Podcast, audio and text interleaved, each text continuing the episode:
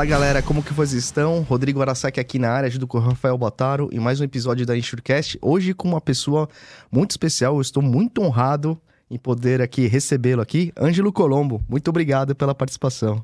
Boa noite, Arasaki. Boa noite, Rafael. Eu que agradeço. Né? Finalmente aqui estou no programa que eu sou muito fã, que divulga a palavra dos seguros aí para todos os cantos. Parabéns, vocês estão de parabéns pela iniciativa. Estou muito honrado de estar aqui.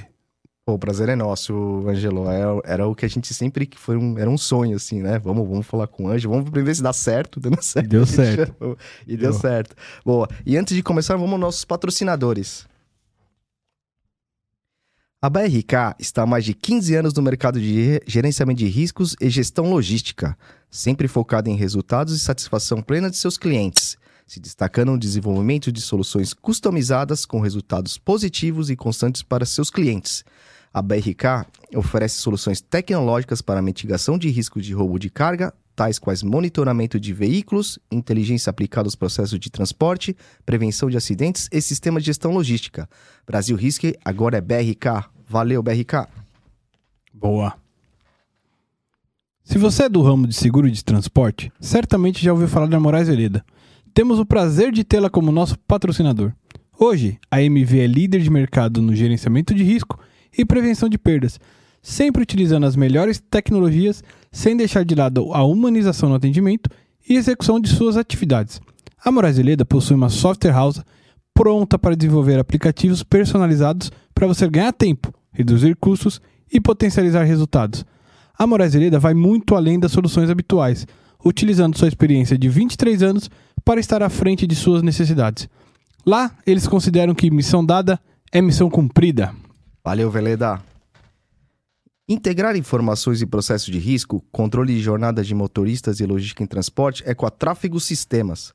Somos uma fábrica de soluções em softwares. Nossos produtos ajudam empresas a gerenciarem e integrarem processos e tecnologias para monitoramento e localização de objetos rastreáveis, cargas ou veículos.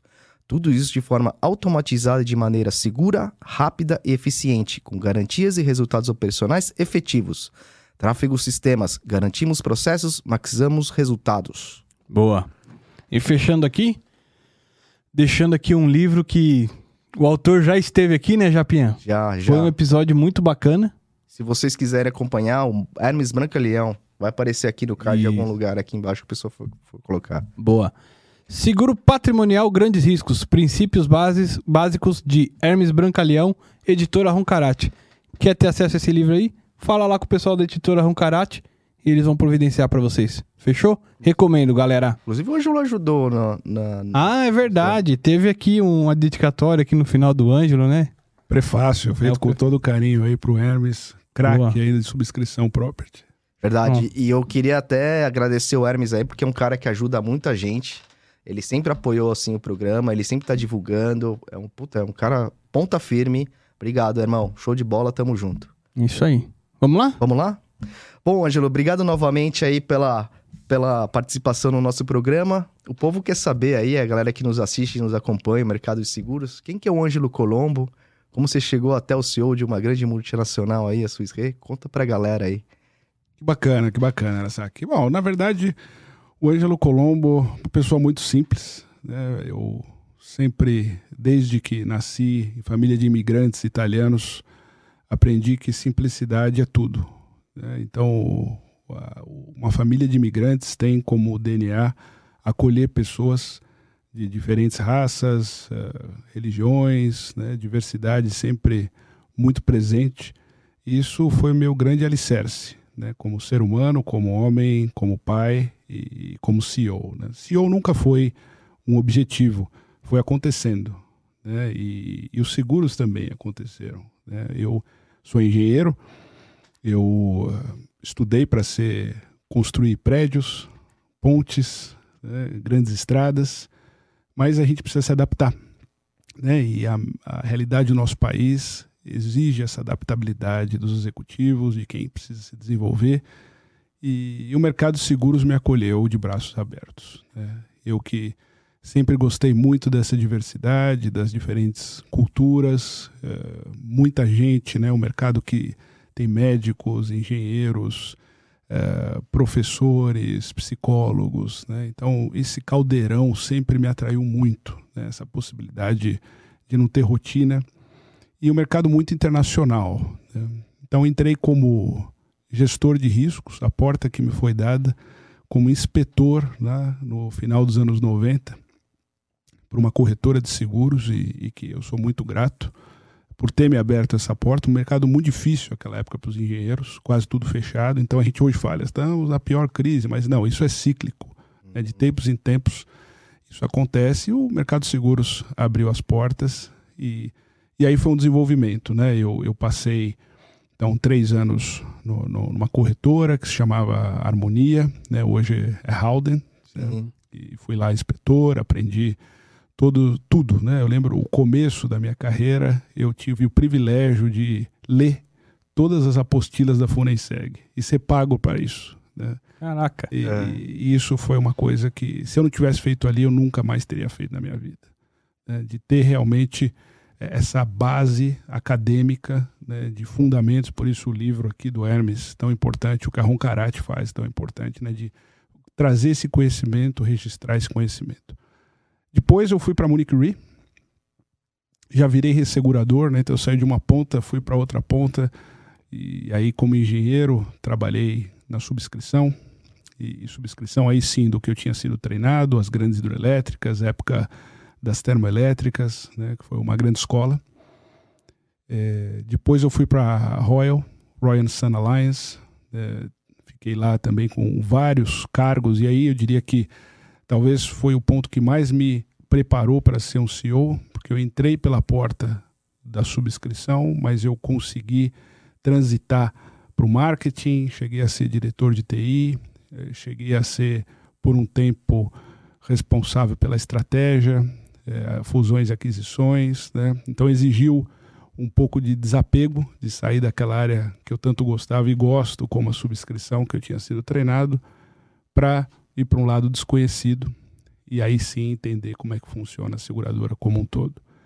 Depois fui para Allianz, onde fiquei 12 anos, né, de novo uma grande escola e, e, tive várias oportunidades, principalmente de criar a GCS eh, na América Latina e aí sim como CEO eh, em 2012, há 10 anos. E, e aí realmente foi colocar em prática tudo aquilo que eu tinha experimentado. Mas, de novo, nunca foi um objetivo por si, foi acontecendo, foi ocupando os lugares, oportunidades que iam me sendo dadas, me espelhando nos líderes que eu tive, né, e sem ajuda ninguém chega. Ajuda a compreensão da família, muito, né, porque são muitas horas de dedicação e, de viagens e de estudo. E há três anos estou aqui na Swiss Re, apaixonado pela Swiss Re e, e realmente fazendo acontecer essa parceria com o Bradesco aqui no Brasil. Boa, boa, que legal, Ângelo, que história.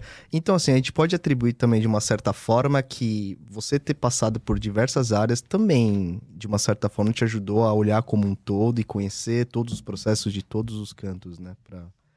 Sem dúvida, sem dúvida, Arasaki. Eu diria que é, uma coisa é você aprender é, na teoria, né? outra é você ter que executar. Né? E, e, quando eu era subscritor, era muito simples é, eu liderar pessoas que eu poderia, se elas não tivessem ali amanhã, fazer o trabalho delas. Na hora que eu vir um líder de TI ou de marketing, que são especialidades que eu não tinha, eu tive que começar a aprender a liderar por influência, por inspiração e não simplesmente por saber fazer o que a outra pessoa estava fazendo. Né? E isso é um grande divisor de águas.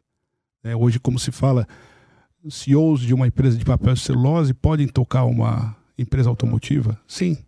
Né? Não é necessário se conhecer todo o tecnicismo, desde que se consiga influenciar, que se chama uma liderança mais participativa, né? uma liderança que influencia, que inspira, mais do que a liderança que é simplesmente por fazer e exigir que os outros sigam. Legal. E, Angelo, uma das coisas que você comentou no seu discurso é, inicial foi a questão da família, muita compreensão da família. Eu imagino que uma posição de CEO te traga aí bastante, enfim, viagens, bastante ocupação, que acaba tendo que. Como é que se assimila isso?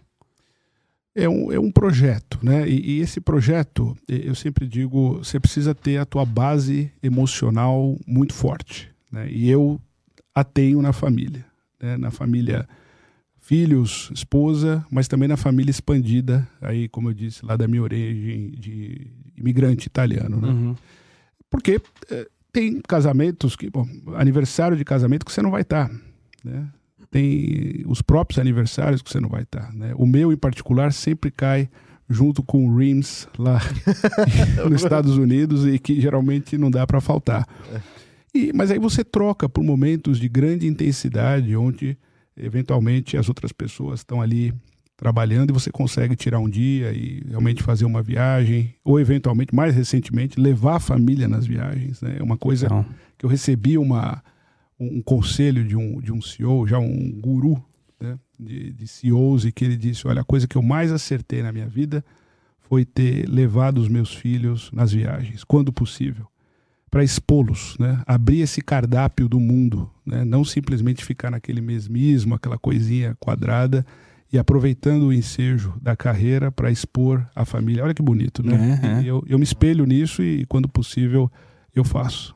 bacana, bacana. É, eu, eu, eu lembro também, assim, é, uns anos atrás também, a, a, a, Swiss, a Swiss Re, ela permitiu também que eu pudesse, quando eu fui fazer o Job Rotation na Europa lá, ah, me permitiu que eu levasse a minha esposa, porque senão eram, eram três meses, né? Então isso foi, foi muito importante, assim, para mim também, conciliar, conciliar tudo. É, muda, né? Muda as perspectivas da viagem. É, o tudo mais. jeito, o jeito mais humano, você não, né? Isso eu achei, isso eu achei muito bacana da empresa, assim. E aí, pegando esse gancho, Ângelo, como ins- inspirar quem tá, quem vem, né? Todo, toda uma empresa ali que, enfim, que você lidera e etc, que também tem que tem os seus anseios pessoais e familiares para lidar o dia a dia. Como, como inspirar nesse sentido? Sim, sim. É, isso é o que mais me move, Rafael. É, porque não é uma ciência exata. Apesar de eu ser engenheiro, Uhum. né, e, e a engenharia se aprende. Essa parte é, eu li muito a respeito, né, estudando a ciência humana, né, para realmente ver como que as pessoas conseguem segurança psicológica, né, para realmente executar o seu melhor. Então, primeira coisa que eu aprendi é que você precisa ter uma base de referência, né, aquele teu lugar seguro, né? Pode ser um- uma pessoa que está próxima de você, um familiar, um líder, mas aquela pessoa que o fato de você mirá-la te inspira a continuar. Mesmo que você não consiga falar com ela naquele momento. Mesmo uma pessoa que já partiu, Uhum. né, de fato. Na hora que você tem isso, essa pedra fundamental né, e uma conexão muito forte, você consegue atingir aquilo que nem você achava que fosse capaz. né? E isso é a inspiração. Então eu trago também a, a relação com o meu chefe, por exemplo, né, com quem eu, eu trabalho já há alguns anos. Ele não está do meu lado todo momento, não dá. Né? CEOs também têm chefe. Mas quando eu vou fazer alguma coisa, é, é inevitável não pensar, poxa, ele ficaria orgulhoso em saber que eu estou fazendo isso agora. Mesmo que ele não saiba, né? mas Uhum. é, é aquela referência onipresente. né? Legal. E isso a gente, eu procuro no dia a dia trazer para os meus seguidores. né? E realmente com muito empoderamento, criando um ambiente de muita confiança, né? onde as pessoas possam ser la- elas próprias. Isso não significa ser bonzinho, isso não significa tirar o pé, pelo contrário. Isso a gente vai procurar a alta performance. É, isso é tudo para gerar aquele ambiente de confiança que a pessoa vá atingir aquela marca que ela nem imaginava que pudesse. Mas ela precisa ter um ponto de segurança, né? que ela pode errar. Perfeito. É, e ela errar, um erro justo e um erro que pode haver uma recuperação, mas não se conformar com o medíocre. né? Então, e também dar o exemplo. Eu tinha até uns cinco anos a visão que o líder tinha que ser aquele que define o pace, né? ou seja, a velocidade. Uhum, Como nas corridas, né? os coelhos que vão lá na frente. Isso é- era um equívoco, né? porque podem ter pessoas que vão mais rápido que o líder. né? E o líder tem que realmente inspirar pessoas que venham a sucedê-lo para trabalhar num mundo ainda mais complexo e que exige líderes ainda mais capazes. né? Então, não basta simplesmente ser o coelho lá na frente puxando. Você precisa incentivar que eles ultrapassem e sejam melhores que você. né? Então, também é um desapego. e, e o tempo todo falando muito com as pessoas, comunicando, mostrando vulnerabilidade, né? Porque a gente não é super-homem, né? Nós também temos nossas dores, a gente também chora no travesseiro, às vezes de saudade da família numa viagem, né? E, e precisa colocar isso tudo na mesa.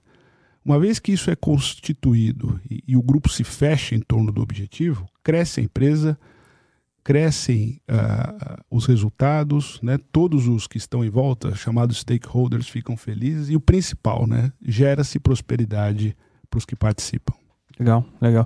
Você falou uma coisa aí que me lembrou, assim, é, a questão de não se contentar com o medíocre, né? Existe uma frase popular que é o ótimo é inimigo do bom.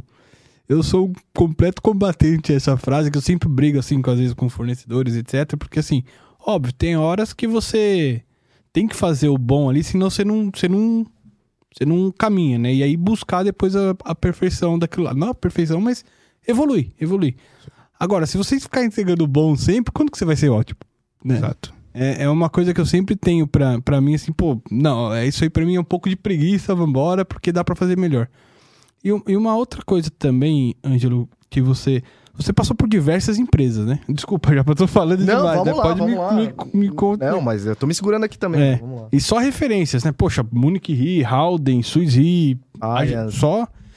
Como é que é é, essa questão de você estar tá em multinacionais, que você tem que entregar um, um resultado para pessoas que têm uma cultura diferente da nossa, e você equilibrar isso, fazer esse meio campo. Ó, calma, no Brasil tem algumas coisas que são diferentes, aqui dá para entendeu? Faz- Como que é esse essas lidar com diferentes culturas?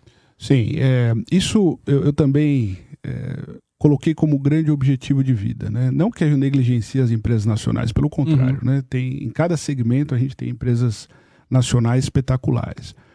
Mas quando a gente olha o meu nome em grego, né, significa mensageiro, né, o radical ângelo. Né? Muita gente fala de, de- do italiano só. E eu vejo isso como um, um dos propósitos da minha vida, né? de, de mostrar o valor da América Latina, né? porque eu respondo hoje, do Brasil, Uhum. para os gringos. Né? Só que você precisa passar na linguagem deles. Não adianta a gente comunicar na nossa linguagem, não só idioma, né? porque vai um discurso um pouco desviado daquilo que eles querem ouvir. Então, a minha especialização sempre foi entender como eles pensam, né? me colocar no sapato deles, para depois vender o nosso continente no bom sentido. Né? Uhum, uhum. com ótimos profissionais, ótimos potenciais de negócio, né, como mostra o, o resultado da nossa indústria. Agora, é um desafio constante, né, porque eles, cada país tem a sua particularidade. Né, e se você não se coloca nos sapatos deles, é muito difícil ver como eles nos entendem. Né, e, e às vezes as mensagens são viesadas também.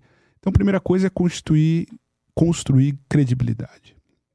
Uma vez que se construa a credibilidade, dá para se chamar ali, olha, vamos devagar, não é assim que funciona. Isso não vai levar a lugar nenhum. E desse lado aqui também, né? Procurando posturas mais de consenso, de conciliação, né? E também às vezes tendo que objetar quando necessário, Claro. mas sempre construindo essa essa cultura de, de consenso, de eh, consistência, né? Porque quando se vai falando uma coisa e se entrega, né? Nada melhor do que ganhar credibilidade com entregas. Então, eu acabei me aproximando mais da cultura europeia, né?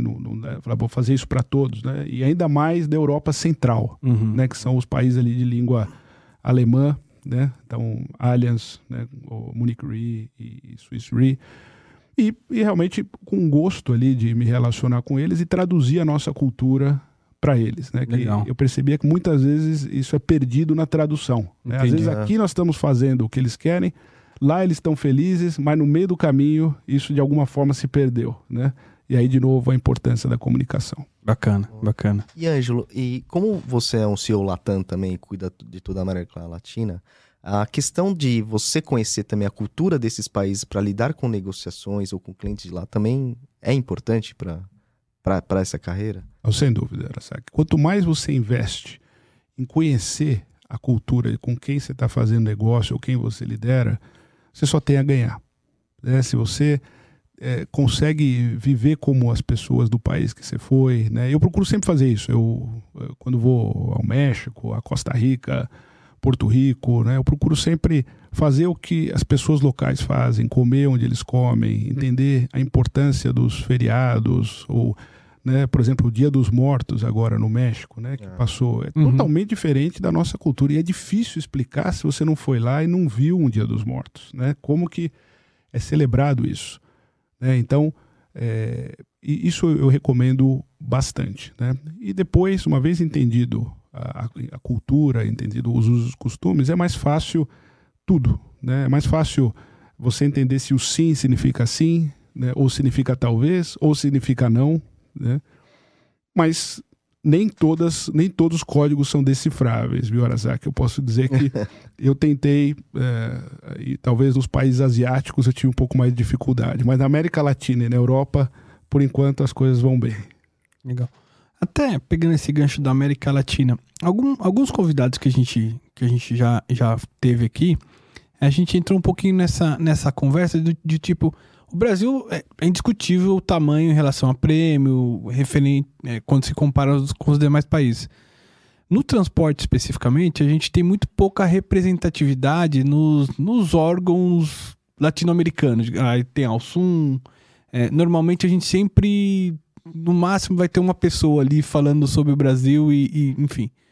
Por que, que você acha que, que, que a gente precisa melhorar para estar mais presente? E aí, passando para outros ramos que de repente você tenha é, essa visão, também funciona da mesma forma?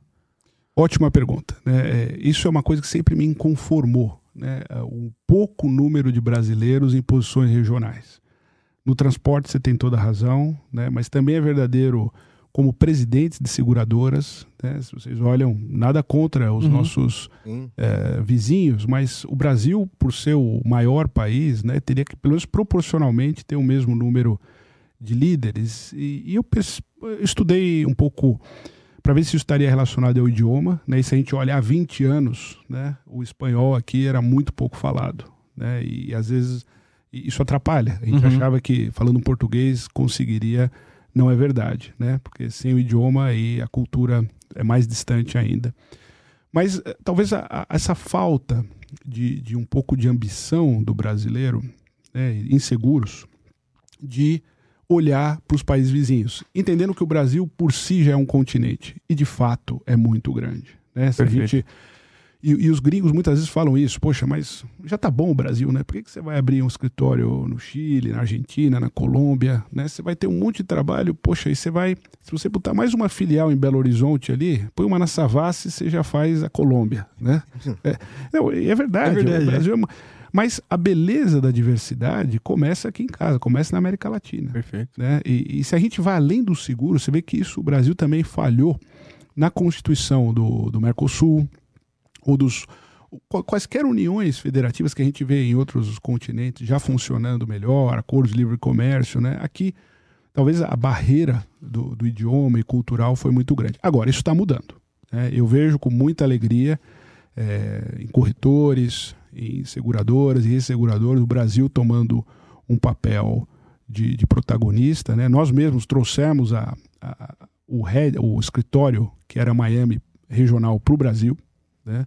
E, obviamente, com brasileiros, dando oportunidade para os que estavam lá virem para cá. A gente vê outros também seguindo esse caminho, né? E, e, brasileiros ocupando posições regionais. Acho que é natural, né? Não, não é cada um puxar para o seu país, bairrismo, mas é ter um equilíbrio. E o uhum. Brasil certamente ainda está subrepresentado. Mas será que tem a ver, Ângelo, com, a, com essa baixa cultura de contratação de, de seguros mesmo por parte das, das pessoas? É um mercado assim mais imaturo em relação aos outros? Só que eu acho que o Brasil, é, como por muito tempo foi um mercado monopolista, né? e um mercado monopolista com tarifa, né? Se a gente vamos voltar de novo para 98, 99, que não faz tanto tempo. Sim. Uhum. Né? Então o Brasil tinha uma tarifa de seguros muito fechada, né? E os outros países já estavam liberais, já estavam realmente trabalhando com o mercado de resseguro, né? A gente veio até 2008 com o mercado fechado, né? Então a gente está falando de um pouco mais 10, 12, 13 anos, que é pouco tempo, hum. né? Para se internacionalizar totalmente, né? Existe ainda essa barreira para o internacional jogar aqui, qualquer outro lugar do mundo, você não precisa capitalizar para ser local. Aqui tem uma complexidade maior. Né? Então isso funciona por dois lados. Né? Assim, a gente acha que às vezes protegendo o nosso mercado, a gente protege o capital nacional, mas também a gente atrasa o desenvolvimento do profissional local. Né? A não ser que ele saia por conta própria e vá estudar lá fora, mas se a gente operasse aqui no mercado já totalmente liberal há mais tempo, o trânsito seria muito maior. Eu tomei um susto quando cheguei no nosso escritório em Miami e vi que só tinha colombiano, praticamente. Adoro os colombianos e mexicanos. E eu entendi por quê. É, eles já estavam muito mais adaptados a esse jogo do mercado aberto. Uhum. Né? E, e para o Brasil, por mais que a gente tenha todo esse talento, a gente precisaria ainda se provar e aprender. E, e até hoje isso leva tempo. Então acho que a gente perde, perdeu um pouco nesse período de protecionismo, né? Se a gente pensar, o monopólio foi de Getúlio Vargas, né? 1940 e pouco, até 2008. É, né? é muito tempo. É. Né? E aí, todo jogando aquele. Eu, eu lembro de contratar underwriter e, e, o critério era: me dá aí qual o lock, né? Localização, ocupação e construção. Qual o lock de uma fábrica de madeira em Curitiba? Aí ele dava o lock. Então, esse cara era muito mais eficiente, porque ele já ia direto à, à taxa que tinha que aplicar aquilo. Esse era o critério de contratação. E os outros países já estavam falando de leg 3, de cláusulas de aviation e muito mais integrados. Né? A gente chega lá. Boa. E, e, uma das coisas também que, que você comentou no início, Angelo, é que o mercado de seguros te abriu as portas, né? É, é, te recebeu, enfim. É, é uma coisa que, assim, desde o nosso primeiro vídeo lá, quando a gente apresentou o projeto, talvez tenha sido o que motivou é, é, o Insurecast, inclusive. O mercado seguro abriu portas para a gente, deu oportunidades profissionais e eu acho que ele é ainda muito subjulgado fora do mercado. Né? As pessoas não conhecem o seguro, seja para contratar, seja para trabalhar. Né? Se pegar o percentual de contratação de seguro aqui no Brasil, é, é, é baixíssimo. Co como que você enxerga isso? O que, que, você acha que a gente pode fazer até para melhorar, enfim?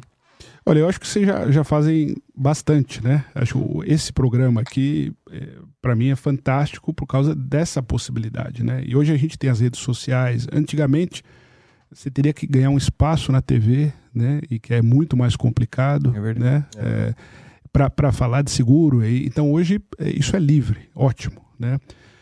É, essa, essa questão de ter uma participação pequena ainda no PIB é, um pouco também cultural. Né? Se a gente olha a percepção de risco do brasileiro, né? até pouco tempo, os brasileiros não achavam que iam morrer. Né? Então, básica, sabem que vão morrer, mas se eu comprar o seguro de vida, eu estou realmente antecipando. Né? Então, é uma coisa. É verdade. Né? E, e, da mesma forma, o seguro agrícola. Né? Quantos anos de, de secas e que é, não se comprava seguro agrícola? é, sendo que é uma forma fácil de transferir, e o seguro residencial, e o próprio seguro de automóvel, que a frota não chega a 30% né, de, de seguro. Então, essa cultura de você ter o bem e preservá-lo e transferir para as próximas gerações ainda não estava tão presente, talvez desde a nossa colonização, né, que foi outro mecanismo. Então, eu acho que isso, primeiro ponto. Né? Agora, uma vez que se entra no mercado de seguros, se vê que é um universo. Né? É um universo, como eu te falei, cultural, né? E, e, e, o céu é o limite, porque você pode, o que você tem de experiência, você pode aplicar aqui. Né? Eu vejo hoje, me aproximei muito dos agrônomos, né? Por causa do seguro agrícola, é impressionante, né? A, a riqueza que tem, né? Então, um agrônomo hoje em seguro, ele consegue aplicar tudo que ele aplicou, aprendeu na faculdade. Uhum. Por que, que ele não vem? Né? Aí você vai na cadeira da escola, não tem uma hora de aula de seguros. Né? É. Eu tive agora recentemente na Poli, onde eu estudei, é, junto com o nosso colega, o João Girolamo, né, para falar um pouco de, de, nova lei das licitações, para um grupo lá de mestrado de, de, engenharia. E de novo, né, é sempre a surpresa. Quando a gente fala uma hora de seguros, as pessoas se, mas é tudo isso, poxa vida, mas é tão bacana. As pessoas me adicionando o LinkedIn, perguntando, pedindo bibliografia. Então, talvez falte isso, com certeza falte isso, né, de a gente trazer algumas horas de seguro ao conteúdo programático das escolas, né, para que todas elas, né, medicina, publicidade, é, direito, é, engenharia, tenham esse contato, para que, mesmo se as pessoas não saírem de lá para serem profissionais de seguro, pelo menos sejam consumidores mais conscientes. É, é verdade. É um, é um mercado que, que ele abrange, igual a gente falou no início, né, muitas profissões e que ela que ela traz um ela traz uma produção econômica para as empresas, né, que hoje que hoje que hoje operam no país, né? E, mas você acha que assim, Angelo, também há muita pouca divulgação em termos de marketing também das companhias de seguros em relação ao, ao, ao mercado? Ou não? Porque a gente não vê muita propaganda igual você vê de outras coisas, né? Na grande mídia, você fala? É, na assim? grande mídia em geral, é. Porque assim, mais revista especializada, né? Tem bastante. Mas e pro público, assim, em geral? É, tá, tá mudando, você tem razão, né? Eu, eu vejo agora a CNSEG, né, que é a confederação congrega, fazendo um, grande esforço de, de marketing justamente para atrair profissionais, para divulgar o, o, seguro, o benefício que o seguro traz para a sociedade, né? De trazer a resiliência. Quantas vidas não foram indenizadas durante a pandemia? É, quantas empresas que quebrariam se não tivesse seguro garantia para protegê-las, né? E, aí por aí vai para o seguro de, de roubo ou, mesmo os furtos de carro. Então você é, tem razão. Né? É, só que quando a gente olha os países é, emergentes, isso é um, uma constante. Então a gente fala hoje o, o seguro não chega aqui a 5% do PIB. Né? Óbvio, descontando previdência. Uhum, né? é, o Chile talvez seja o que é mais desenvolvido. Então, há, há teorias que dizem, bom, primeiro o, a população precisa ter os bens, precisa adquirir os bens. Né? Então, agora que as taxas de juros né, subiram de novo, mas você tem que ter financiamento para você adquirir o bem. Aí você tem o bem, você pensa em, em postergá-lo e passar para futuras gerações. Né?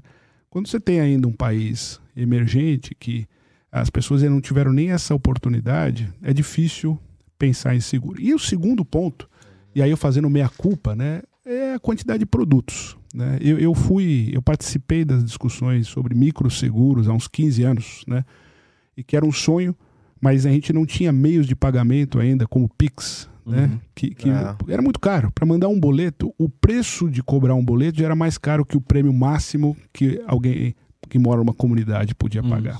né?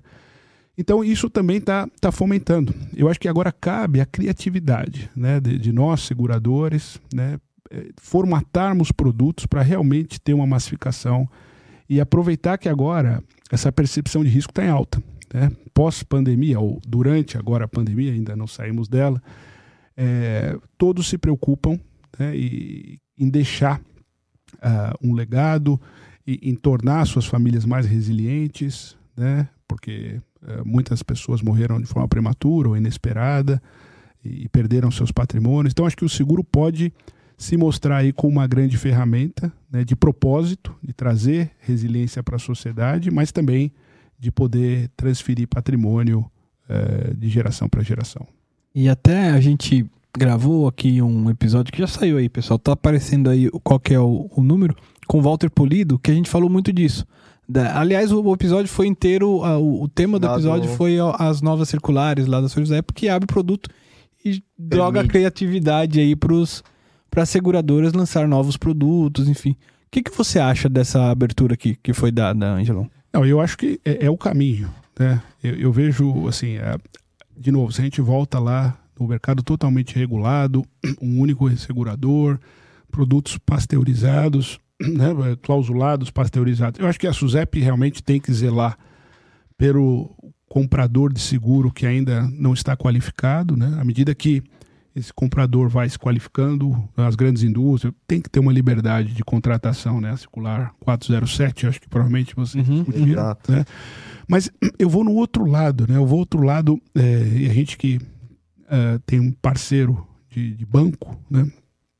Vê qual a importância de simplificar a contratação. Né? Às vezes que a gente vem, os multinacionais principalmente, vem quanto mais sofisticado, melhor, vamos colocar. Não, a simplificação né? de contratação, de entendimento. E para isso eu vejo a tecnologia. Né? Hoje não tem nenhuma barreira da SUSEP para a gente desenvolver isso. Né? Mas se alguém fala, olha, venda um produto de incêndio tradicional. Não, isso é um sacrilégio. Não, mas, poxa, será que aquele que não tem nada, né, tem um incêndio tradicional já não seria um caminho? Né? A gente tende a querer colocar às vezes mais penduricalhos. Né? Então, eu sou um, um grande fã da, da simplificação, né? de fazer pacotes de contratação, para que as pessoas experimentem o seguro né? e depois deem retornos e a gente começa a sair daquelas caixinhas. Né? Então, se a gente pensar, né, eu coloco, eu gosto de me colocar sempre na posição do, do consumidor.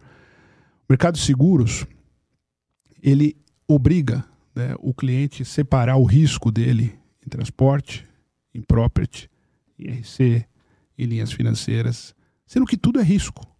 Né? Hum. Então, os seguros resolveram dividir isso em caixinhas e exigem que o consumidor entenda como a gente dividiu. E a gente nunca questiona isso. É. Porque quando um banco vai conversar com um, um, cliente, ele fala: olha, aqui eu, eu tenho meu, meu, meu risco. Meu... Aí ele vai lá ver se vai no renda fixa, se vai no internacional. A gente exige esse conhecimento prévio.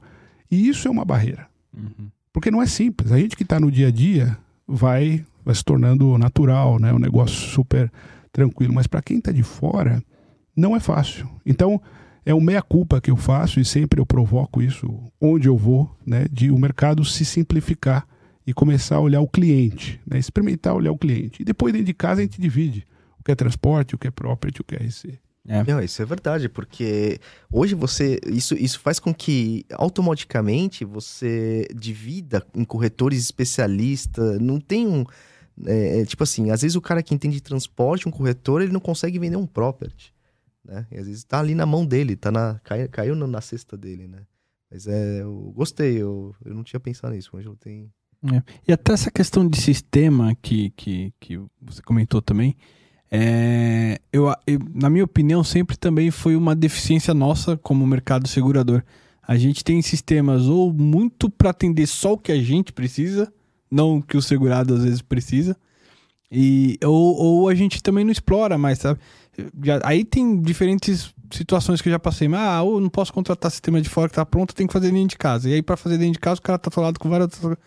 Enfim, aí a gente fica nesse ciclo vicioso que inclusive quando a gente teve aqui alguns risk managers, é, tanto a WeHead quanto a Vanessa bateram muito nesse ponto. Poxa, o mercado precisa melhorar a questão do sistema. Eu preciso conseguir entrar num lugar e ver como está minha sinistralidade, ver como está isso. Como, como que você acha que a gente pode evoluir nesse sentido, Angelo? Primeiro, se você concorda também com isso, né? Eu, eu acho, assim, evoluímos já muito, uhum. né? Eu tenho aí meus 23, 24 anos de mercado uhum. e eu me lembro, assim, na época que a gente não tinha nem o cálculo é, digital, né? Então eu tinha que levar o disquete lá para trocar e fazer a tarifação. E acho que são ciclos, né? Sim. Quando eu entrei no mercado, a grande, a grande quebra de paradigma é que acabava-se as plantas de incêndio, né? Que você mandava um inspetor para cada uma no property, né? Para cada localidade, ele tinha que fazer a planta de incêndio e aí fazia-se uma subscrição exclusivamente para aquilo. E aí começaram a vir os pacotes multirisco e o pessoal, não, isso vai acabar com o mercado. Imagina se eles estão arrebentando, porque isso não é técnico. Os multiriscos vieram, se consolidaram, não, simplicidade. Né? Hoje a gente vê outras formas de contratação ainda mais diretas, né? passando pelos affinities, os MDAs, né? e, e as coisas cada vez mais se simplificando. Eu acho que assim, um presidente de seguradora dos anos 90, provavelmente um advogado. Nos anos 2000, 2010, mas um engenheiro administrador. 2020 é, é uma pessoa de tecnologia. Né? Um presente global uhum, segurador. Uhum. Porque essa é a variável, Rafael. Né? É para as seguradoras continuarem relevantes e não terem que amanhã se renderem a um Amazon, a um Google, a um Apple, que tem toda a razão de ser existir. Uhum. Mas a, o conhecimento que nós temos, né, por, tá, por sermos centenários né, nas nossas atividades, ele acaba ficando irrelevante na hora que você traz capacidade de processamento e é, rapidez. Né? Da mesma forma que eu falei que o incêndio tradicional acabou para dar lugar para o multirisco. Pode ser que amanhã é, esse detalhe, né, que a gente chama de detalhe, de ter que ter alguém olhando, possa se suprir pela quantidade de, de operações, né? E o volume de operações vai superpor, o custo vai ser tão baixo que eu posso trabalhar com sinistralidades muito maiores e eu nem precise de uma subscrição. Né? Então, antes que isso façam por nós, façamos nós. Perfeito. Né?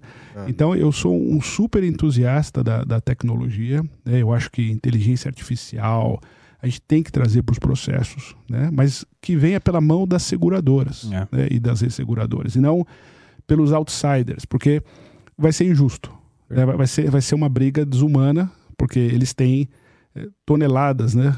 milhões, bilhões para investir. Se não fizeram ainda é por conta de é, questões regulatórias. Né? O mercado a, assusta para quem entra. Não é como criar o Uber né? e seguros. Muito tent, muitos tentaram, mas a regulação é muito mais dura. Agora, uma hora é, isso vai chegar. Né? Uhum. Então, eu vejo que é, aqui a gente olha os sistemas, tem evoluído, mas eles têm que gerar é, facilidade para o corretor também. Né? Eu acho que nesse ponto a gente está à frente do mercado financeiro, Rafael, porque a gente vê agora o mercado financeiro, agora, nos últimos cinco anos, evoluir com assessores de investimento. Né? Antes você uhum. praticamente só podia investir no teu banco. Né? A gente já tem essa cultura do corretor, né, que vem há mais tempo. Então você não compra o seguro sem falar com o seu corretor. Né? Então essa é olhar o copo mais cheio. Já tem essa cultura que abre o cardápio e consegue falar, olha, seguradora A deixou de fazer transporte, uhum. passa com a B. Então ele lê esse mercado e traz para nós. Eu acho que onde o seguro não pode perder aí o, o bonde é com a tecnologia. É. E eu acho que até essa questão do corretor, com essa alteração de escopos que aí cada seguradora vai poder ter seu produto, ele vai se tornar ainda mais importante, né? Para mostrar as diferenças. Ó, a seguradora é, é esse preço, mas ela tem isso, isso, isso, a B tem aquilo, aquilo, aquilo outro. Para deixar o segurado mais confortável ali de, na hora de tomar a decisão, né? Então, sem dúvida. É como investidor. Alguns querem fazer por hobby, né? Uhum. Mas você vai acompanhar todos os CRAs que são emitidos por dia, né? Para saber como. É muito. Deixa isso para um profissional, né? Que vai trazer para o seu cardápio, né? E ainda é, pode ser remunerado no sucesso. Então eu acho, acho, eu comecei como corretor, eu sou super fã da atividade, e, mas tem que obviamente se modernizar e usar muita tecnologia. É. Eu acho que é, a hora é agora, né? Casando com essa abertura da, da SUSEP que permite as seguradoras usarem a criatividade, como a gente falou, mistura com a tecnologia que, assim, é, que eu acredito que por causa, muito por causa da pandemia, ela se elevou. Porque muita gente em casa teve que se pensar também, não sei se você concorda com isso, em formas de, de vender seguros de uma forma mais remota, né? Sim.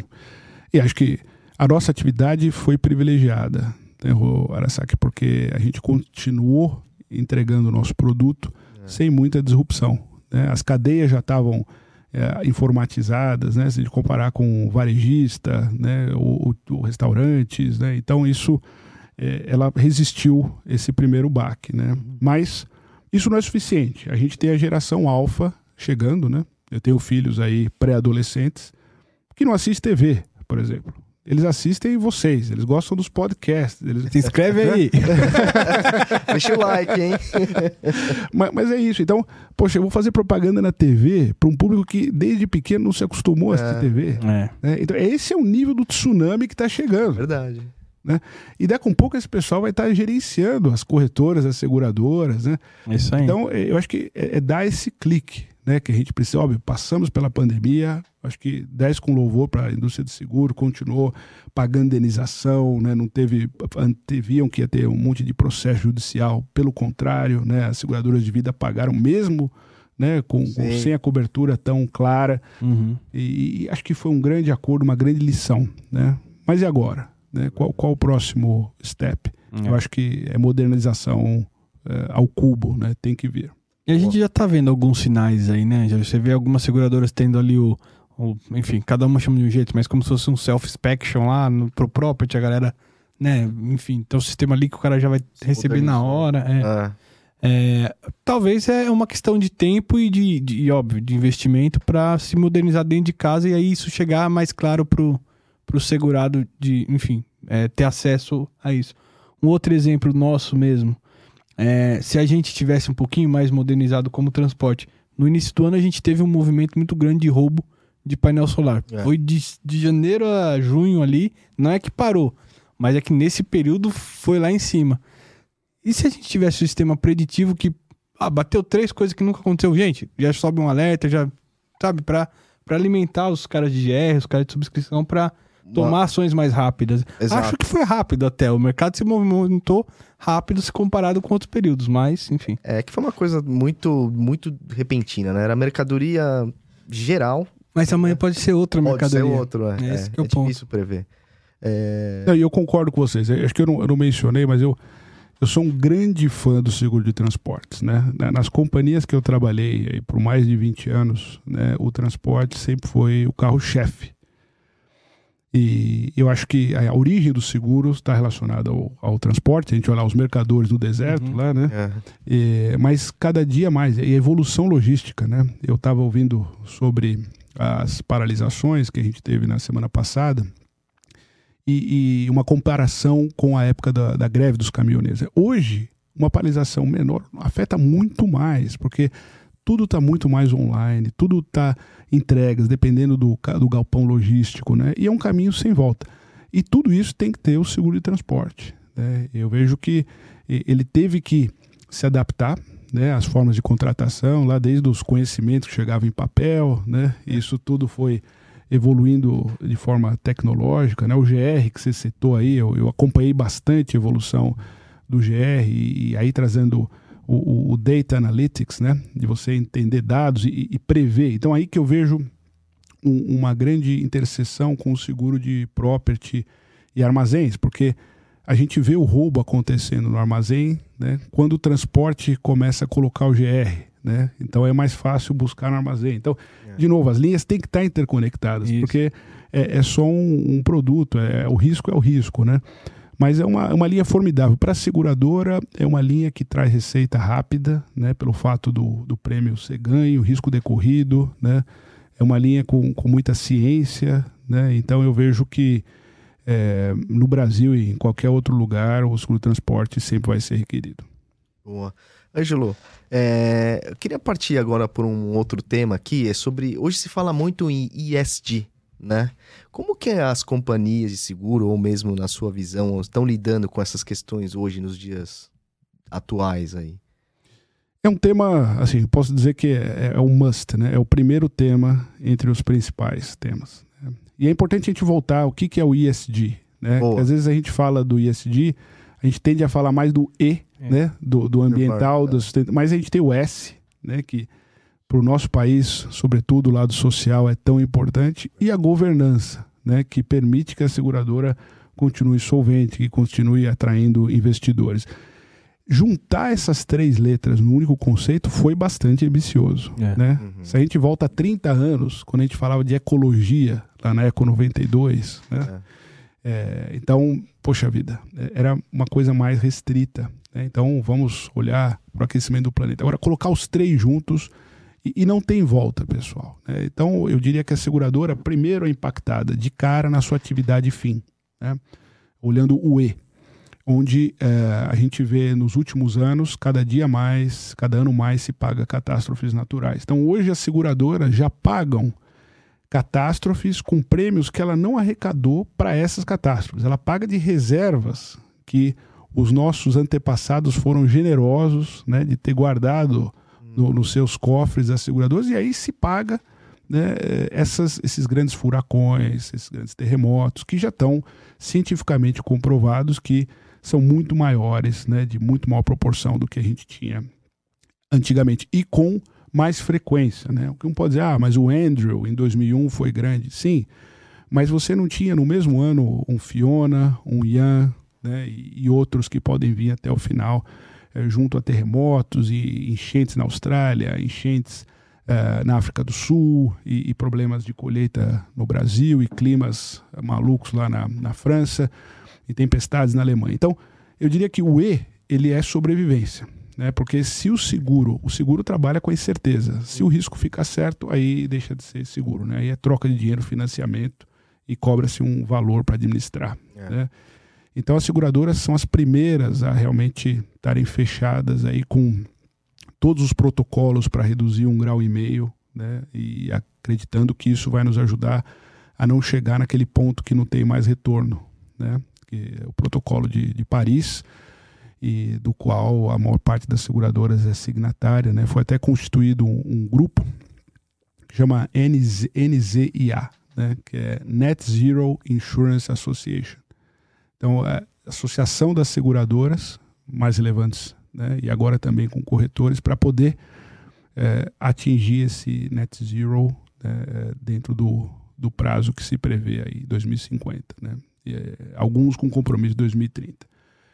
E isso também vai na esteira de angariar fundos, né? porque hoje quem quer investir em companhias abertas é, vai querer colocar dinheiro em empresas que são responsáveis com o ISD. Mas ainda olhando só o I, né? Uhum. É, Geração alfa, geração Z, totalmente impregnado. Não vai investir dinheiro em quem não tiver compromissado com o E. Qual que é o risco disso? É a gente não dar tempo dos segurados se adaptarem. Né? É, Então, o grande desafio é apoio à transição. Né? Não simplesmente dizer, a partir de hoje, não faço mais termoelétrica a carvão. né? Uhum. Eu tenho um prazo para que as termos sejam adaptadas, quero ver um compromisso das seguradoras ou do- dos clientes a energia limpa, né, onde a gente fala de uma forma mais direta de aquecimento do planeta. Aí vem o S, né, que é tão importante, né? Porque o E a gente ainda fala do greenwashing, né? Mas e o S? né? O S-washing, né? Então, difícil, difícil au- auditar, difícil certificar. A gente não vê ainda muito agências que consigam dar um selo ali de credibilidade. Isso está crescendo, Uhum. né? E o nosso mercado dando um passo à frente com os scores, né? Dando isso cada dia mais vai se tornar importante. O lado G da governança, a gente de alguma forma já tem o amparo regulatório, né, que, que exige, óbvio que tem vários níveis de governança, a qual eh, você pode fazer o mínimo necessário, pode fazer o nível premium, né, e, e cada vez mais a gente vê que os investidores buscam isso. Então, esse G veio para ficar, né, a gente percebe eh, clientes demandando eh, produtos ESG, ou seja, eu quero fazer meu seguro com uma seguradora que esteja comprometida com o Net Zero, da mesma forma como eu vou investir meu dinheiro num banco que tiver signatário do protocolo de Paris, da mesma forma que eu quero comprar minha energia de uma geradora que não ah, use carvão, e, e isso vai ser a nossa realidade se a gente quer continuar a habitar esse planeta. Até acho que essa parte do, do G que comentou, esse é. Tinha que ser o. tá no sangue da seguradora, né? É a parte que a gente não pode fugir de, de jeito nenhum, né, Ângelo? Mas de fato, o social e o ambiental é um caminho sem volta aí, porque a gente precisa ter um lugar para viver também, né? E não queremos virar animais noturnos, né? Pois é. É. Quer dizer, que na verdade em alguns lugares eh, já, já é realidade, ou seja, tem que é tão quente, né? Não Aham, basta ver aí aham. É. o mundial onde vai ser, a gente precisou Reino mudar. Unido agora batendo recorde de temperatura, vocês viram? É. 40 graus.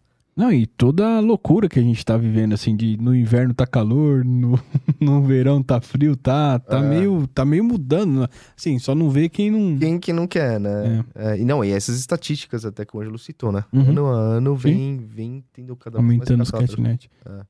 E, e- e uma, uma coisa que, que você falou que me chamou a atenção, a gente tem consegue pagar hoje graças aos, à generosidade do- dos nossos antepassados.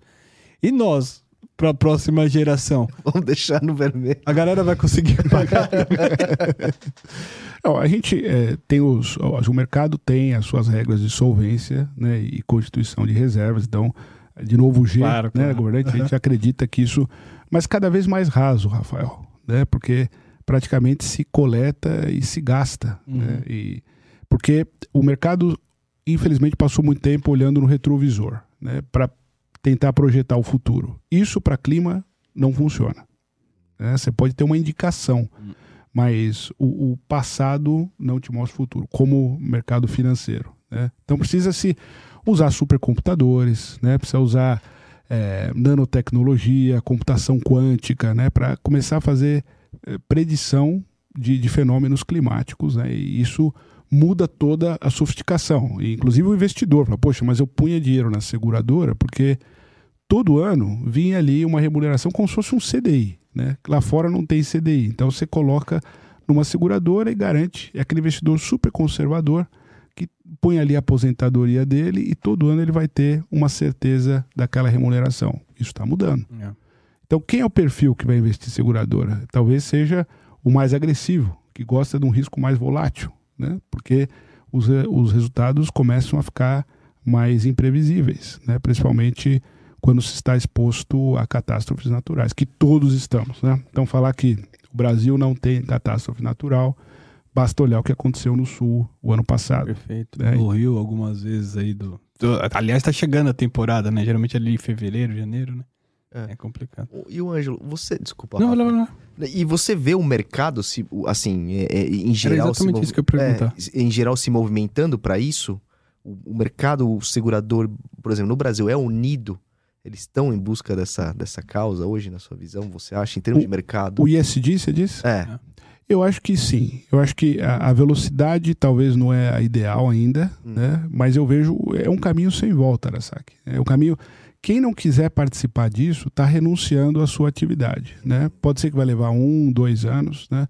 Porque ah, às vezes ingenuamente se pensa, bom, oportunisticamente eu vou continuar aqui, porque é, trazendo a questão de transporte. Imagina hoje quanto vale o seguro de um navio de óleo saindo da Rússia indo para a Arábia Saudita, né? Uhum. Então, porque ninguém faz, o Lloyds não faz. Uhum. Então, eu GPS. posso querer ficar ali para poder maximizar, mas isso dura pouco. Isso é uma vantagem comparativa que se dissipa muito rápido, né? E eu acho que o, acho que o, o que a gente tem que fazer é trazer esse conhecimento o mais rápido possível para que as seguradoras, o mercado inteiro, possa se adaptar sem ter uma disrupção. Porque isso pode ser abrupto. Né? É como foi a abertura do mercado. Daí é, vocês devem lembrar do, do- do- dos riscos excluídos, né? aqueles, poxa, mas agora ninguém aceita mais meu risco, porque antes o IRB aceitava tudo, agora vem esse ressegurador de fora que quer que eu ponha sprinkler, extintor. Esse é o mundo. Né? É. Então a gente não quer que aconteça o mesmo com o ISD. É. É, então, o ideal seria conscientizar cada vez mais, e eu vejo isso acontecendo. Agora, quem renunciar, optar por ficar fora, vai ser tarde demais. E vai ter impactos até pra própria marca também, né? Nesse exemplo ah, eu vou ficar aqui e tal. Mas quanto que você vai perder de valor da tua empresa por isso? Porque hoje isso vai ser notório de alguma forma, né? Então, é, tem, tem sempre um, um todo ali que é, que é, é muito grande para se analisar, né? E dentro, só queria completar um pouco a, a pergunta do, do, do Rodrigo. E assim, para dentro de casa, para dentro das seguradoras, você enxerga que em algum momento a gente vai estar, até, até na própria análise do risco ali, pô, o cara de transporte ele tem que se preocupar com o navio, navio E tem o pulmar, selo o caminhão, verde ali, é, né? o property, fábricas, determinado tipo de fábrica vai fazer com isso ou com aquilo, ou as hidrelétricas, enfim. Você vê a gente chegando nesse nível? Eu acho que já, já estamos nesse nível, Rafael. É porque, de novo, a gente coloca o capital, a gente aplica o capital do nosso acionista. Uhum. né? Se o nosso acionista determina, olha, eu não quero expor meu capital cobrindo o risco Perfeito. de transportador que esteja queimando carvão. Ponto. Né? Isso É. vem como, como um guideline. né? É. Então, o que se faz hoje é diluir isso ainda. Uhum. Né? Ou, ou como trabalho infantil, vamos para o oeste. Perfeito. Né? Você não quero colocar, não quero fazer seguro de companhias que usem trabalho infantil. Ponto final. E isso, isso que já acontece. É. né? Eu acho que o, vai sempre fechar esse cerco é, e vão ter resseguradores. Eu só dou resseguro se você comprovar que você não está fornecendo seguro para esse tipo de ocupação. Né? E Eu não gosto de ficar sempre no não. Né? Eu acho que a nossa seguradora, o nosso mercado tem que ser propositivo É, também e ajudar a mudar, né? a É. transição né? e dar incentivos. Por exemplo, no seguro agrícola, eu brinco sempre lá com os nossos colegas. né? No Brasil hoje existe uma legislação que precisa se eh, preservar a mata nativa. né? O seguro pode ser o grande incentivador.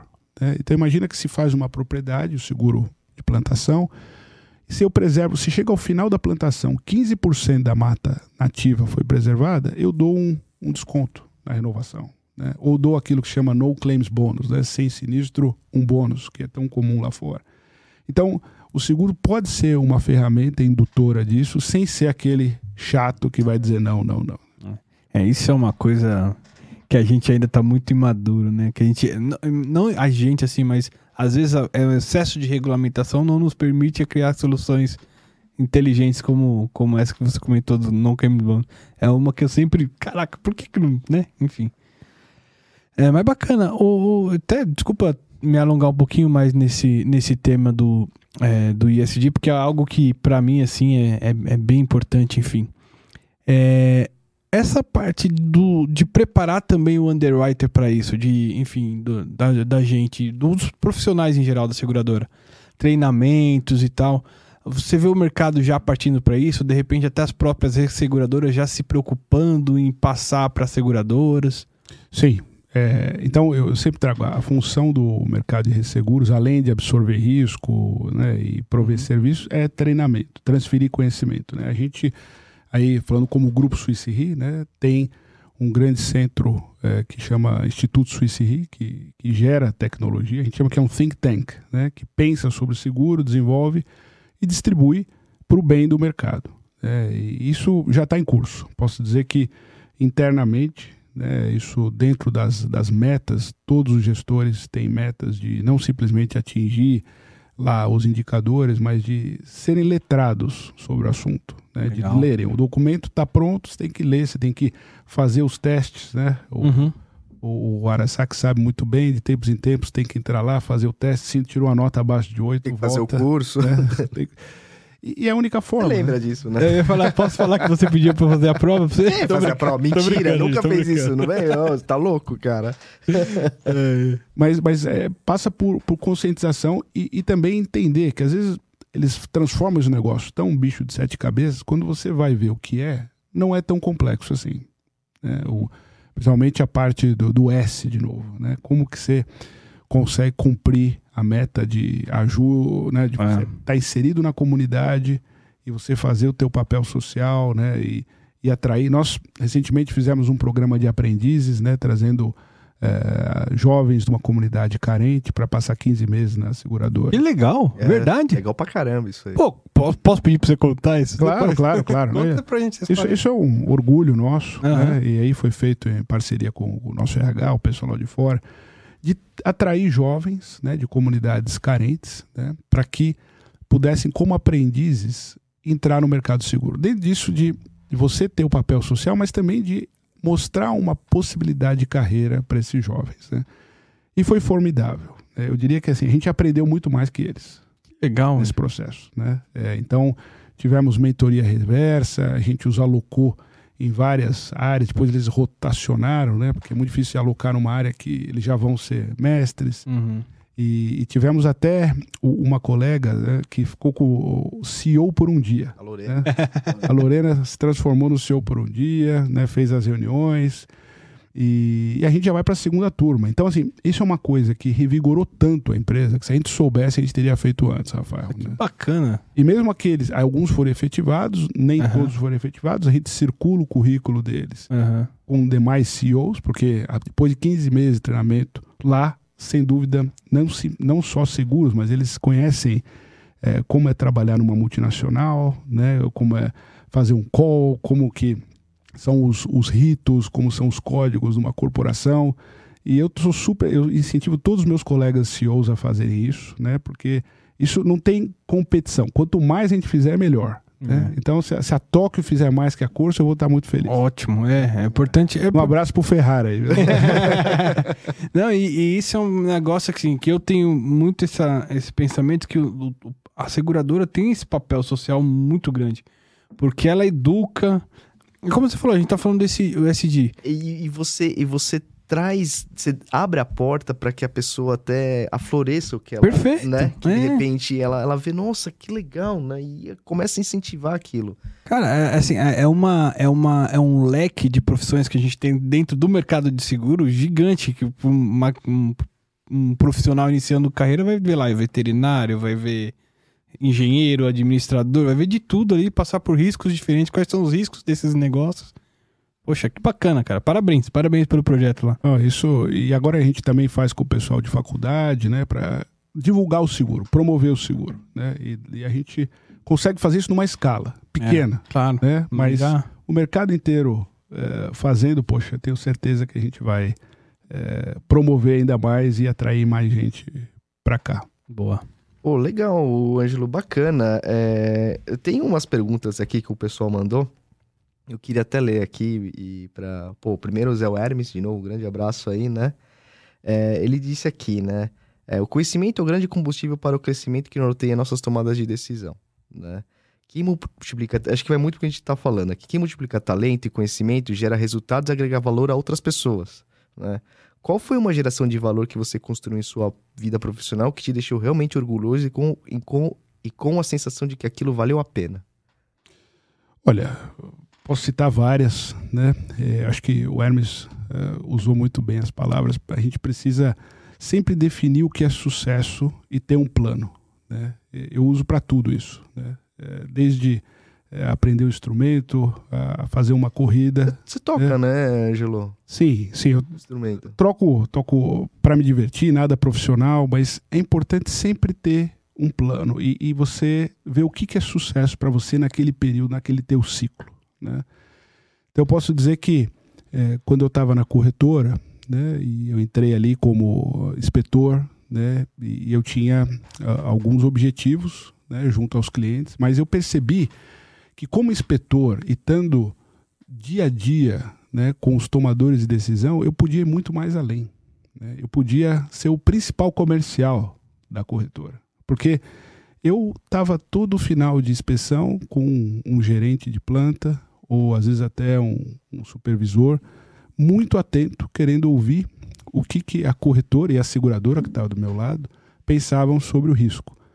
Mas ele já tinha me dado atenção, coisa que talvez o meu colega comercial que estava tentando ligar e fazer um cold call para agendar uma visita não conseguiria. Né? Foi aí que eu comecei a, a dar um pulinho para a área comercial, mantendo o meu lado de inspetor. Né? Eu consegui angariar algumas contas, né? gerando valor para a corretora. Eu fiz questão de ir lá atrás na minha carreira, né? para ser um pouco menos óbvio, né? Porque depois que se torna CEO, parece que todos os movimentos são grandes, mas esse para mim foi muito grande, porque eu percebi que existia uma imperfeição ali no mercado que eu poderia contribuir fazendo a minha função, gerar valor para o meu empregador e de repente ter outros que seguissem né, o, o que eu fiz ali. Então, é, e para mim foi uma oportunidade de estar na frente do cliente, de usar aprender técnicas de venda, né, de, de, de usar carisma, relacionamento. E para o engenheiro são coisas que não aprende na escola, né? Então, então para mim foi um grande passo, né? E hoje eu continuo admirando muito o pessoal de GR, de inspeção, porque eles estão à frente do cliente, muito mais do que a gente imagina, né? Mas quando você paga o sinistro é importantíssimo, né? Mas ali tem um, uma situação que é uma obrigação contratual. Né? Enquanto que na, no GR ou na inspeção é, é, realmente pura agregação de valor. Né? E esse pessoal muitas vezes é quem dá a última palavra na hora da contratação de seguros. Né? Tem seguradores que sabem fazer isso muito bem, corretoras sabem fazer isso muito bem, contando com a opinião daqueles que estão na ponta, que vem o valor agregado do, dos inspetores e que são fundamentais para a nossa indústria.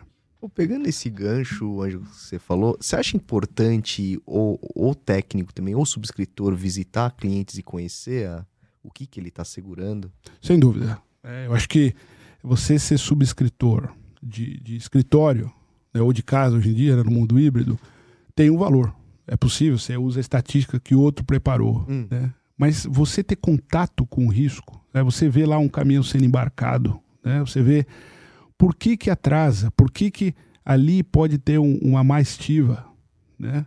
É, e fazer isso ir num porto, né? ver uma operação de desembarque, ver um ship and loader. Hum. Pode ser uma vez na vida, mas tenho certeza que isso vai ficar na cabeça. É. Né? E eu não diria só os underwriters, eu diria quem trabalha em seguros, para não ser só um apertador de parafuso. Perfeito. Né? É. Para ir ali ver, ver o risco acontecer. Na hora que ele. Poxa vida, olha ali uma mandíbula colocando ali, caramba, né? É, é isso. É isso que a gente está segurando. Né? É. Eu brinco que morre muita certeza, sabe? Quando o cara vai visitar a primeira vez, tudo aqui, ah, mas não é, não é possível. É, não é possível. não é do jeito que você estava pensando é. atrás do computador, né? É, muda a perspectiva, né, Angela? Bacana, bacana. Tem mais pergunta aí, Japa? Tem. A uh, Letícia, a Letícia Barros, um grande beijo para ler aí, né? Boa. Com a gente. É, durante a sua trajetória, considera ter sido um dos maiores desafios? Acho que é um, pouco o que você falou, né? Eu, tenho, eu posso dizer, é, um, um, grande desafio foi quando eu tive que assumir a posição de CEO, né? E foi um startup. Então eu estava lá na Allianz, eu era diretor técnico e a Allianz resolveu abrir uma resseguradora no Brasil e depois na América Latina. Eu levantei minha mão, eu, ok, eu, eu quero né, a oportunidade. E, e foi realmente uma descoberta Assim, eu vi, poxa, a responsabilidade, né? Quantos funcionários, famílias, né? Que se o negócio não desse certo. Então, eu ia na obra, cara, sabe? Eu ia na obra ver se estava sentando lá direito o azulejo, né? Porque talvez ali é onde eu me defendia melhor. Mas também ia na SUSEP ver se a licença estava andando, ia lá ver se a máquina de café já estava saindo, contratando. Eu conversei com todos os funcionários que chegaram na primeira onda, configurando o backbone de TI para os Estados Unidos para funcionar no primeiro dia, comprando o BlackBerry. Então, foi aquela experiência que você enlaça tudo, né?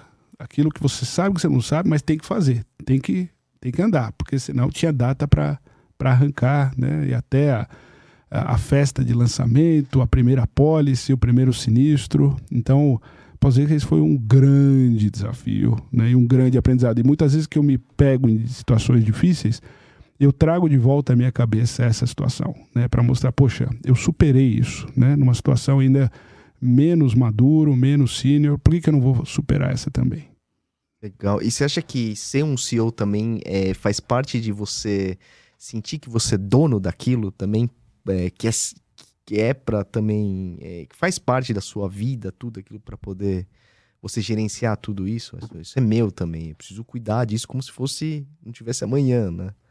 Eu acho que isso começa também, eh, você tem razão, né? mas tem que ser de uma forma positiva, uhum. né? porque não pode virar apego. Né? O, o, profissional tem que saber que ele vai embora e a empresa vai continuar. Não, sim, né? é sim. Então, eh, pensar como dono é fundamental, mas com essa visão muito profissional. Né, que é, são ciclos, né? O, o teu empregador pode dizer, olha, chega, né? Foi tudo bom enquanto durou, mas eu tenho outro. Ou a gente vendeu a empresa, ou a gente fez uma fusão e tudo bem, isso faz parte dos ciclos, né? Eu acho que esse sofrimento de ser, poxa, mas eu dediquei tantas horas. Você está fazendo isso pelo agora, né? Você é recompensado pelo agora. Você tem que estar tá bem pelo agora. Não olhe, poxa, mas esperando que você vai. Eu acho que o principal do CEO e que você precisa se acostumar é a solidão. Solidão. Caraca. Ficou até um silêncio. É. E depois você se acostuma. É. E tem que ver se você gosta ou não, né? É. Mas é o tipo da coisa assim, quando você tá ali na supervisão, o gerente, todo mundo te chama pra almoçar, Azak. É, é, simples. Vamos lá no quilo, né? Vamos é. lá, você vai almoçar hoje? Quando você é CEO, ninguém mais te chama pra almoçar, cara. cara é verdade. Imagina, cara, vou levar. É. Eu chamo, vou chamar. Não, não e numa boa, eu posso lá falar do futebol, para falar da Fórmula 1, pra, mas isso gera, já gera uma. Hoje a gente não tem sala, a coisa começa a ficar um pouco mais. É, mas é a Dá solidão. Afastada, né? É, o almoço é uma. uma, uma não, mas, sim, sim. mas qualquer outro. Você é, tá lá na festa de final, você é o primeiro a ir embora. Né? Porque, poxa, o pessoal quer ficar mais à vontade, o senhor, tá bom, agora me divertir, deixa o pessoal continuar. Faz Boa. parte. Você tem que saber se colocar. Né? Saber se colocar tanto na hora de dar a direção, de cobrar, mas também na hora de saber que, poxa, a turma quer ficar à vontade, o CEO sempre é um organismo, às vezes, não muito, né? Ali que vai contribuir com, a, com, a, com o ânimo da galera. Tem uma outra pergunta aqui, Ângelo. Pô, bacana. Deixa eu só rapidinho, ah, dentro lá, desse lá, tema, rapidinho. Ângelo, você falou um negócio assim, ah, eu levantei a mão e... Quanto que você acha importante o profissional se posicionar? Aquele, vamos supor, o Rodrigo quer amanhã assumir outro cargo, mas se posicionar, poxa, eu quero chegar lá, o que, que eu preciso, sabe, de até falar com você, se for o caso, enfim. Fundamental. Eu acho que se, se não partir do funcionário, Rafael, é, vai partir de quem? Né? Óbvio que hoje tem os planos de sucessão, alguém faz, a, a, poxa, avalia, mas enquanto você não levantar a mão, e quando você levantar a mão, tem um monte de risco. Uhum. Tem que saber que você pode ouvir não na cara. Perfeito. Né? Você pode dizer, vou te colocar ali na, na, na, geladeira esperando, pô, quem que esse cara pensa? Tem um monte de risco. Sim. Porque pessoas são diferentes. É. Mas eu recomendo, né, se você tem essa convicção, levante a mão. De uma forma responsável, né? de uma forma. Mas o timing não é amanhã. Mas essas transições acontecem muito rápido. Né? E, e na cabeça de quem toma a decisão, nem sempre todos os nomes estão ali sempre. Uhum, uhum. E, então, aquele que levantou a mão fala: Poxa, eu tenho ali alguém que já está é. né? E, prontíssimo, já até passou do ponto, Perfeito. uma chance para ele. Ou até você falar: Pô, Rodrigo, legal, bom saber, mas você precisa melhorar isso isso aqui. Exato. Vai lá, corre atrás, e quando surgir a oportunidade, de repente ele já está pronto, né? Você matou. É o, é o ponto de se fazer os planos de desenvolvimento, né? Mas uhum. se não parte da pessoa, porque quem nomeia, às vezes fica também pensando, poxa, será que ele tem essa ambição? Uhum, né? Será uhum. que ele já não está feliz onde ele chegou, né? Então é importante de Boa. partir do, do interessado, sabendo que tem os prós e os contras É, de fazer essa Tem, opção. tem que pensar bem o que você falou, já tem que estar com várias, vários, não, várias coisas na cabeça, já Hum. tem mapeado tudo. Boa, vamos lá. É, você já cogitou sair do ramo de mercado de seguros, Anjo? Já, Já? mas há muitos anos. Ah. né? Foi logo que eu entrei, porque logo que eu entrei em corretor é, e eu era inspetor, tá? o mercado voltou a aquecer de engenharia. Né? Ah. Falei, Poxa vida, estudei tanto tempo, né? Então, eu- é, então, é, mas aí eu acabei indo para Munich Re, né? E aí eu, eu fazia engenharia dentro do seguro. Talvez fazia mais engenharia do que na própria engenharia, né? Uma coisa bastante técnica e que, e que me alimentou. Mas, mas eu acho que até é importante você cogitar para você reforçar a tua convicção. Né? Porque simplesmente você fecha o olho, você às vezes, poxa, eu estou aqui. Não, experimenta, se coloca num outro lugar, numa outra indústria e, e tenta imaginar como é que seria. Né? E hoje eu digo que não. Né? Hoje é minha indústria de seguros, né? eu vejo é, minha continuidade nela, quero me aposentar nela, depois virar conselheiro, enfim, eu sou um super entusiasta da indústria de seguros. Boa. Não, nós também aqui somos, né? Você fala disso, cara. É, uma outra pergunta aqui. ah, ter que se adequar ao horário de vários lugares do mundo se tornou parte do seu dia a dia. A gente tá até conversando sobre os bastidores, né? Qual meia-noite com a galera da É, é, China? em uma possível reunião de madrugada do Brasil, como acontece? Tem, faz parte do jogo? Conta Faz, faz parte do jogo, mas é menos doloroso que, que alguém pode imaginar. Para mim era mais doloroso ter que virar à noite estudando para as provas da faculdade. Né? É, eu acho que tem horas que sim. Né? E aí, é, uma coisa que eu procuro fazer muito, e, e é um aprendizado constante, gestão do tempo. Hum. né? Usar bem o tempo. O tempo é o ativo mais precioso, né? porque a vida é curta. Então, para se fazer tudo que se anseia, você precisa ah, aplicá-lo de uma forma inteligente. Então, se tem um call ali, né, e geralmente a América Latina não é tão prejudicada pelos países europeus, porque no máximo, ali, se eles começam 8 da manhã, vai ser 3 da manhã. 3 da manhã não é ruim. Né? 3 da manhã dá, dá para dormir umas 7 da noite, você dormiu aí brincando 7 horas. Boa. É, né? é, E qual é. o problema de dormir 7 da noite? É, né? esse que seria o meu problema. Mas não é sempre, né? Tem que jantar mais cedo.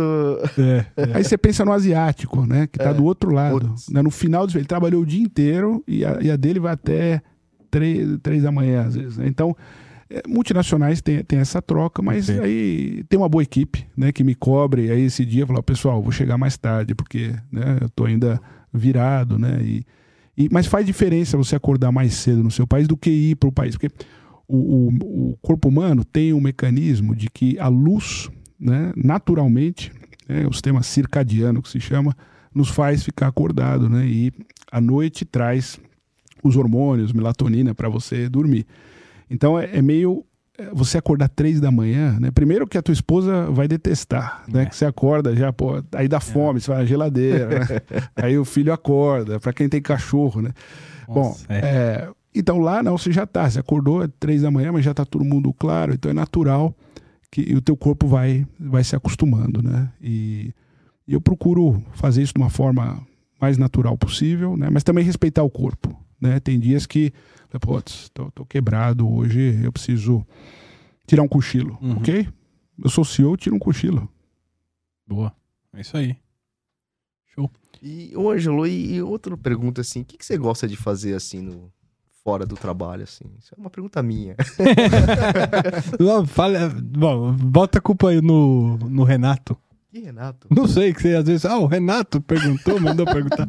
Um Coitado amigo Renato. meu. Coitado Renato. Olha, eu, eu sou primeiro um grande fã da família. Né? E eu percebo assim, as fases dos filhos realmente são, são fantásticas. Eu gosto de participar da educação dos meus filhos.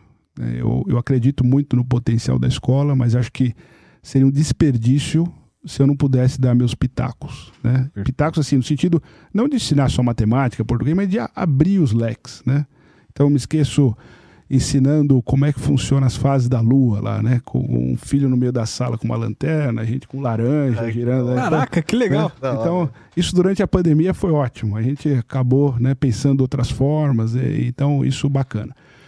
Aí no momento mais reservado, é, eu gosto de música, né? E eu lá atrás tive uma dicotomia, se eu virar músico ou, ou virar profissional, né? E executivo tal, né? eu gostava muito e faz tá muito presente em mim.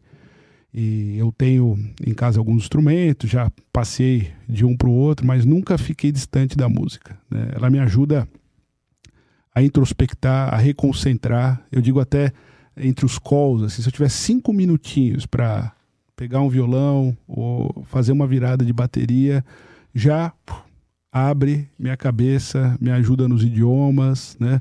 É como se deixasse aquele call anterior para trás e abrisse um novo, né? Porque é a arte, né? Você mexe com o outro lado do cérebro, né? E tem o lado da criatividade, experimentar, daquele lado do, do, menino, né? Você pode fazer qualquer coisa ali, fazer barulho, põe o fone, vai embora, né? Então, gosto muito, já tive banda, né? Eu tocava lá no, no Insurance Beer Fest, né? Por, por oito anos seguidos. Caraca, né? você ficava dando vexame lá, o Anjo tava tocando lá. tava lá, tava lá.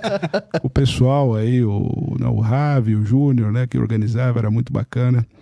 E, então, e aí mais amigos do, do mercado, né? Tivemos bandas de, de seguradoras, a Royal Band, né? Que ficou super aí, conhecida e tal. E, e acho muito bacana. Acho que dá para equilibrar isso, né? A arte. E gosto de esporte. Acho que também é isso que me ajuda a, a encarar os fusos horários, as trocas de, de horário, né? E, e, ter o esporte, ter uma boa capacidade pulmonar, né? Para você dormir em avião sem muito estresse, né? E uma alimentação. Não faço exageros, tá? Assim, eu se tiver que comer aquela macarronada, sem peso na consciência, mas depois um, uma horinha mais de esteira e vamos embora. É, eu só faço a primeira parte. Angelo, cara, desculpa até ter passado um pouco do tempo que a gente combinou, mas. É, eu tinha falado pro Ângelo uma hora. Um é, pouco. mas assim, é muito bom ter um, é. um, uma pessoa como você aqui. Eu, eu, primeira vez que a gente teve esse contato, gostei demais assim da, da conversa. Obrigado mesmo por ter prestigiado a gente aqui. Obrigado por, por assistir, né? Que você falou que assiste também, enfim. Sem dúvida, não. Então, eu que agradeço né? Assim, de novo, parabéns pela iniciativa, né? Desde a da primeira vez que me falaram e, poxa, o Arasaki, você, eu queria muito ter vindo aqui, então obrigado pelo convite. Eu sou super, assim, entusiasta de quem traz a, a palavra do seguro, né? De uma forma super séria, estruturada, né? Com outros que eu já vi que vieram aqui e outros que virão. Então, sigam com isso, né? Sigam, é, encorajo, apoio 200% e, e vamos em frente. Boa. Valeu, Ângelo. Brigadão aí de coração mesmo. E recados? Vamos lá. Pessoal, sempre lembrando, Insurecast é um projeto pessoal meu e do Rodrigo. Qualquer coisa que dissemos aqui e nada tem a ver com as empresas que a gente já trabalhou ou que eventualmente estejamos trabalhando. É isso aí. E galera, não esqueça de se inscrever no nosso canal, deixar aquele like maroto lá, botar no, clicar no sininho e agora também tem um esquema de super chat, né? Boa, é. Na hora que tá saindo o vídeo. Bom, agora talvez já seja tarde, que estamos no final do vídeo. Mas em todos os próximos vídeos, se você quiser, que estiver assistindo, quer apoiar o canal, não quer patrocinar, mas quer apoiar, manda um super chat pra gente, qualquer valor, já vai ser bem bacana. Ou se você tá assistindo depois, tem também o Valeu Demais aí. Você pode clicar, doar valor, se eu não me engano, a partir de um ou dois reais. É isso aí, galera. Muito obrigado aí de coração. Tamo junto. Valeu, Ângelo. Valeu, boa noite. Obrigado, Angelão. Um abraço, é nóis, tchau. Valeu.